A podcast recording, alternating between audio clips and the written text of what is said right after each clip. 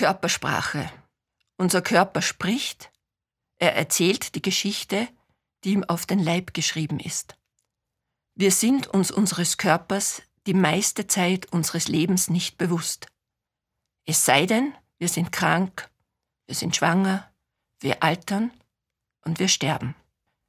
Wenn wir uns unseres Körpers bewusst zu werden versuchen, dann über die Sprache. Wir sprechen Körper in ihre Existenz. Wir sprechen unsere Körper in ihre Wirklichkeit. Die Wahrnehmung unseres Körpers spiegelt sich in Körpermetaphern wider.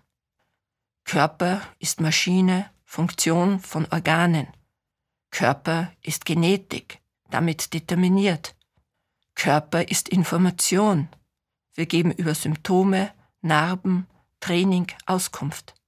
Körper ist Sprache, auch eine literarische, künstlerische Kreation. Körper ist Geschenk, religiös betrachtet Geschenk Gottes. Körper ist Gefängnis, nach dem Philosophen Plato Gefängnis der Seele, Gefängnis des Geistes.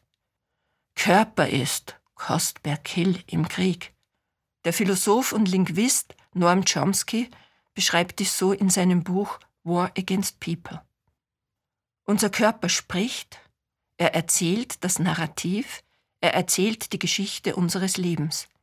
Wir aber sind die Körper, die leibhaftig die Geschichte unseres Lebens gelebt haben. Mein Körper ist mein Text, nicht bloße Textur. Wir sind uns einverleibt.